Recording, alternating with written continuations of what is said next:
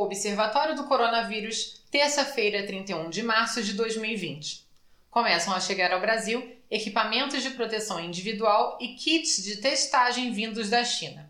O primeiro lote com 500 mil kits de teste rápido chegou ontem no Aeroporto Internacional de Guarulhos e mais 4,5 milhões de unidades são esperadas até o fim do mês de abril.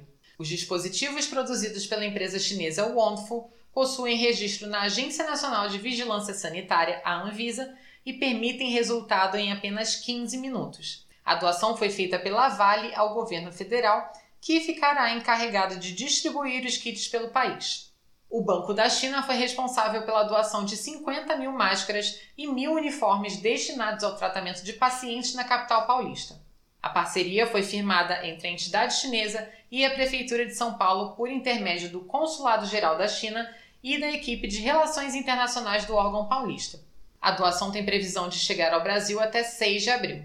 Os modelos são os mesmos utilizados pelos profissionais chineses de saúde e também já foram exportados para a Alemanha. A empresa nacional PGL Logística é a responsável pelos trâmites logísticos da doação destinada à Secretaria Municipal de Saúde de São Paulo. Pesquisadores da Unicamp estão desenvolvendo um teste rápido para a Covid-19 capaz de confirmar a infecção em apenas 5 minutos e que custa até 50% mais barato que as opções disponíveis no mercado. O teste é elaborado em parceria com a USP, com os cientistas que fizeram o sequenciamento genético do novo coronavírus. A taxa de letalidade do novo coronavírus no país vem aumentando nos últimos dias. Na última segunda-feira, o valor era de 3,5%, bem próximo aos 3,9% observado na China. A chegada dos novos lotes de kits de testagem em um momento em que o país se aproxima do pico de contágio é importante para uma contagem correta de casos. A falta de testes tem elevado a taxa de letalidade do coronavírus.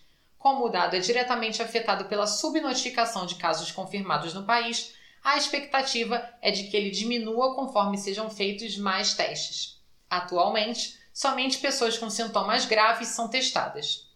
O Brasil teve mais mortes pelo novo coronavírus por dia do que a Itália, que é atualmente o país com mais vítimas fatais pela pandemia.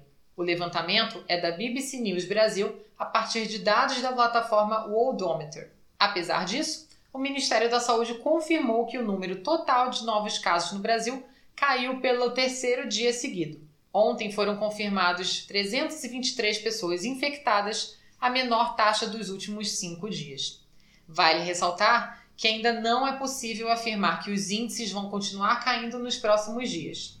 O governo de São Paulo anunciou testes de robôs de telepresença como parte de um projeto piloto de atendimento durante a pandemia. Os robôs devem atuar na triagem dos pacientes no pronto-socorro, fazendo o papel de uma enfermeira logo na chegada à unidade de saúde.